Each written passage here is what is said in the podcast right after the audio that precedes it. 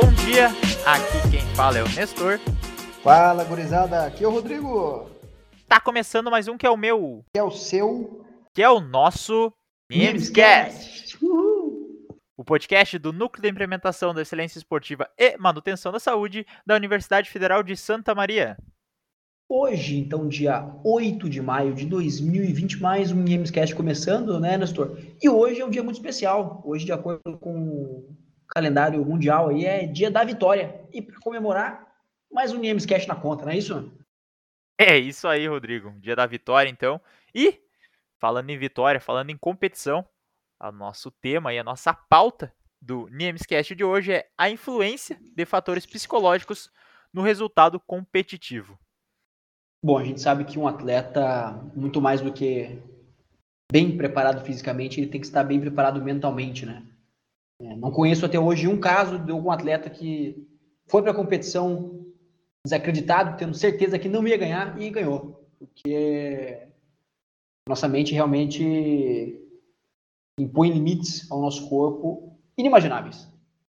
Uma prova disso é quando ocorrem aqueles surtos de força, por exemplo, uma mãe que levanta um carro para salvar o filho. Então, em momentos de perigo, assim, momentos que a gente está precisando muito, nosso corpo acaba realizando feitos extraordinários que no dia comum a gente não seria capaz de realizar, né?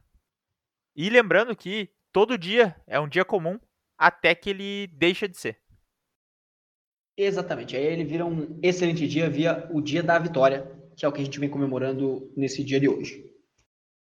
caso tu esteja escutando esse podcast na saída, na data de lançamento dele, né? Se não, pode escutar em outro dia e não vai ser o dia da vitória, mas pode transformar o teu dia na tua vitória pessoal. Porque, como já dizia a banda Dinossauros na música Hoje, uma excelente letra, abre aspas, hoje vai ser o melhor dia dessa vida. Um dia para ficar na história. Fecha aspas. Então a gente sabe que todo dia ele começa como um dia normal, igual o Nestor falou, e se torna um dia excepcional assim que a gente começa a fazer as coisas. Mas isso não veio o caso agora. Vamos falar do nosso tema então, que é influência dos fatores psicológicos no desempenho esportivo, então dos atletas, né? A gente encontra essas grandes barreiras aí nas competições. Muitas vezes a gente, falando com experiência aí, né? O pessoal do atletismo aqui do FSM, é, tem os mais experientes, tem os menos experientes, né? A gente observa que essa experiência, ela, ela realmente vem com o tempo, não é algo que possa ser ensinado em treinos. Né, Nestor? É algum negócio que o cara vai competindo, ele vai aprendendo a lidar com os fatores de nervosismo e outras coisas que. Aquele filme que passa na cabeça antes de competir, né? É, com toda certeza aí, podendo citar o meu exemplo pessoal, na primeira competição aí que eu fui de atletismo, quer dizer, primeira competição não, primeira competição eu acabei praticando atletismo quando era mais novo, mas não me recordo muito, mas recentemente, a primeira competição e depois esse minha nova inserção aí no atletismo, quando eu fui sair de bloco, a, a primeira vez, fui fazer, realizar uma saída de bloco aí na, na prova do 400 metros com barreira, eu tava, eu quase não consegui calçar a sapatilha. Minha perna tava tremendo bastante, eu tava bastante, assim, ó, quando eu digo nervoso é, é bastante nervoso mesmo. Eu não sou uma pessoa muito, muito nervosa, costumo ficar tranquilo, mas essa primeira vez aí que eu saí de bloco, cara, foi, assim, ó, lembro até hoje o momento assim que tava, minha perna tava tremendo quando eu fui calçar a sapatilha ali para poder correr. E realmente, com o tempo aí, fui me acostumando com essa experiência e hoje em dia não digo que não dá um friozinho na barriga, né? Porque o cara sempre fica um pouco apreensivo, mas nem se compara àquela primeira vez. Ah, certamente, né, Nestor? A gente. É até bom ficar nervoso, cara. É, é, é legal, é legal, é legal. Eu gosto muito desse nervosismo pré-prova, pré-desafio no geral. Eu sinto isso com outras atividades do. Não do dia a dia, mas da, da vida, né? Da vida. E, cara, é incrível, né? Como o cara, aquele friozinho na barriga, aque, aquela, aquela dificuldade, de, aquele medo de, ah, vou calçar sapatilha aqui, eu vou, eu passo filme na cabeça, passa o cara treinando, passa a dificuldade que o cara teve, e chega na saída de bloco, parece que o tempo para, né? Ele, o, o tempo entre o, o pronto e o disparo ali no, no bloco é infinito.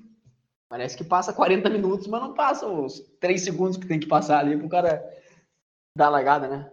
É, realmente. Lembrando que o tempo não para, já dizia Cazuza, né?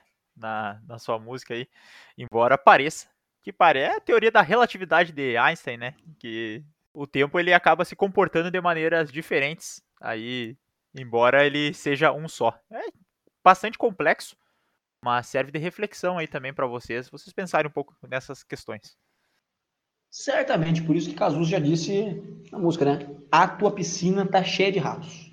Pois é. Então, cara, realmente o, o atleta, quando ele chega para competir, o, o, psicológico ele acaba influenciando bastante. Tem alguns métodos, né, de se trabalhar o psicológico para as provas. Um deles é fazer o, o treinamento mental da prova antes. É, se eu não me engano, é o treinador Michael Phelps e também o Michael Phelps, né, que trabalhavam bastante isso. Então, o Michael Phelps, antes de dormir, ele pensava exatamente o que ele ia fazer na prova, então, na natação, né, que é a prova dele. Ele acabava pensando, ah, tem que dar tantas braçadas para chegar até a piscina na, no número de braçadas X aí, que eu não, não tenho essa informação. Vou realizar a volta. Isso ele mentalizava toda vez que ia dormir. Então, quando ele chegava realmente no dia da prova, era muito mais fácil dele realizar, porque ele já tinha tudo isso preparado psicologicamente, ele não tinha uma pressão externa, porque ele já tinha feito aquilo ali muitas vezes, tanto na piscina quanto no cérebro dele.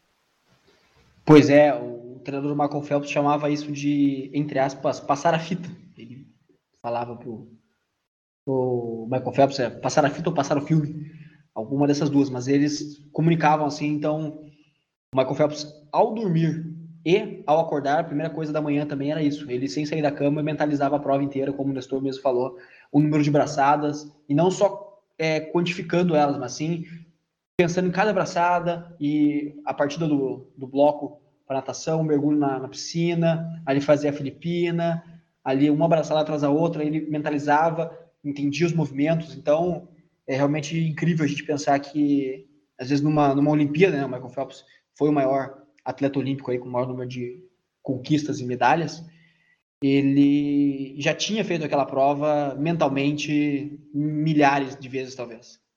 Pois é, é bem importante essa, essa preparação mental. E a gente vê que, que cada um tem um ritual aí para a sua prova, tem um ritual para a sua preparação. E, e realmente, assim, é aconselhável que se mantenha mesmo esse, esse ritual. Então, quando tu for fazer a prova, competir, tu mantenha sempre o que tu faz durante todos os dias, toda a tua preparação, tu mantenha também no dia da prova, porque isso vai te deixar no estado mais confortável, né? Tu, porque tu já sabe o que, que vai ter. Então, por exemplo, tem um aquecimento específico no dia de prova, tu repita esse aquecimento específico no dia de prova, tu escuta determinada música, tu escuta também essas, essas músicas, que isso vai te dar uma boa base, uma boa concentração para a prova, porque tu não vai precisar ficar se preocupando com esses pequenos detalhes, e sim focar realmente na tua prova. É, são os famosos rituais e superstições, né, que muitos atletas têm. É bem normal nesse, nesse meio as pessoas terem superstições e rituais pré-competições, pré-provas, é, pré-jogos, né, dependendo da modalidade.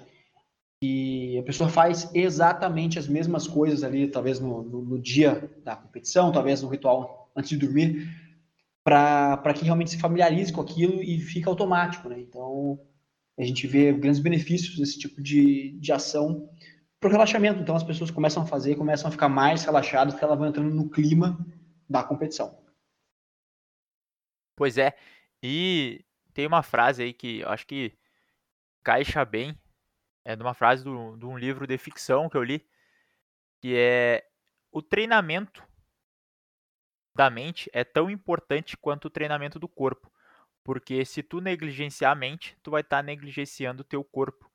Pois é, né? Até se a gente pegar o gancho da entrevista que a gente fez com a Maria Portela, ela, ela nos contou que começou a se preparar mentalmente para as competições muito depois do momento que começou a treinar fisicamente. Então, ela acabou sofrendo muito com isso, teve muitas derrotas na carreira, porque ela não está preparada, a cabeça não estava preparada ainda para a prova. Ela falou que foi se tornou outra atleta depois de, de começar a realizar os treinamentos mentais e, e o que ela vinha fazendo para melhorar o psicológico e que isso mudou a forma com que a Maria Portela é, lutava o judô. É, e vocês devem estar se perguntando, bah, mas por que, que vocês vieram com esse assunto aí, dessa reflexão, né, no dia de hoje? É que a gente puxou esse assunto justamente para fazer um resumo para vocês aí do que foi a nossa live de quarta-feira. A gente fez uma live quarta-feira no Instagram do Niemes com os integrantes das equipes que estão inseridas dentro do Niemes, né, Rodrigo? Isso mesmo, né? A, a nossa live que, via de regra, acontece na segunda-feira. Essa semana passada aconteceu na quarta-feira, né? Com os integrantes do Niemes, onde a gente pôde discutir um pouco mais sobre os fatores psicológicos em cada uma das modalidades, né? Foi realmente uma, uma live muito boa, muito interessante. Estou falando um pouco mais sobre a programação dessa semana do, das lives do Niemes, né? No arroba Niemes, underline UFSM, nosso Instagram aí. A live de segunda-feira foi a live de treinamento dessa semana. A gente teve uma participação muito especial, que foi o pessoal da Pro Elite Assessoria Esportiva. Pessoal muito fera, que fez a live de treinamento na segunda-feira. Já na quinta-feira a gente também teve um pessoal muito bom, o pessoal da Golfit. A assessoria esportiva também nos deu a mão aí, nos deu o apoio. Para a live de quinta-feira a gente fez um baita treino com eles também. É, nessa semana vocês podem perceber que teve algumas alterações aí no, no planejamento. A live de treinamento ficou segunda e quinta. A gente teve terça-feira também entrevista com o Fabiano Peçanha, ele que foi atleta dos 800 metros aí do atletismo aqui do Rio Grande do Sul. E aí, então, na quarta aconteceu o nossa nossa live com os integrantes do Niemes, né? Como a gente já comentou aqui com vocês. Essa semana foi um pouquinho diferente, mas não precisem se preocupar que semana que vem já tudo volta ao normal. E hoje, sexta-feira, a gente tem a entrevista aí com o Sebastian Coatrin, que é atleta da canoagem aí da seleção brasileira. Então, caso tu esteja escutando esse podcast na data do lançamento, tu pode acompanhar a live ao vivo às 18h30 no Instagram do Niemes, ou depois tu pode ver no nosso canal no YouTube Niemes UFSM. Então, semana que vem a gente tem as programações normais de volta, né? No dia 13, entrevista com o Renan, treinador da seleção brasileira masculina de voleibol. E no dia 15, com a Babi do handebol. Perfeitamente. Então a gente vai encerrando aí a nossa conversa de hoje. Aí que a gente falou um pouquinho sobre as questões psicológicas que envolvem o desempenho competitivo e também sobre o que aconteceu e acontecerá no Niemes. E agora, falando em Niemes, né, a nossa epígrafe com o professor Luiz.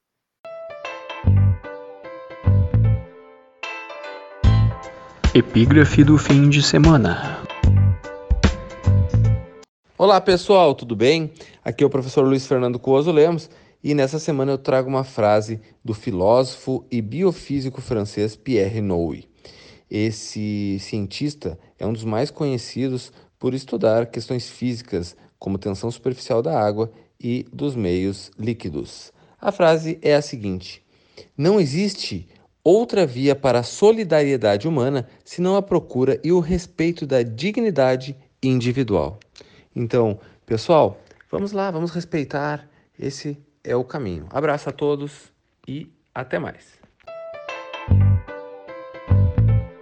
Mais uma semana e mais uma epígrafe fantástica do professor Luiz, né? Os temas que ele traz muito atuais, inclusive respeito, o tema dessa semana. Ele sabe muito bem como tema dessa semana. Pois é, eu nem tenho que comentar, que eu ainda estou refletindo aí sobre a epígrafe do professor Luiz. Então, pessoal, enquanto que eu vou refletindo aqui, vou me despedindo de vocês. Lembrem sempre, hidratação, né? A hidratação é muito importante, então bebam água. Tenham uma ótima semana, cuidem-se e cuidem dos seus. E até semana que vem. Então é isso aí, pessoal. Um forte abraço e até semana que vem. Valeu! Ui!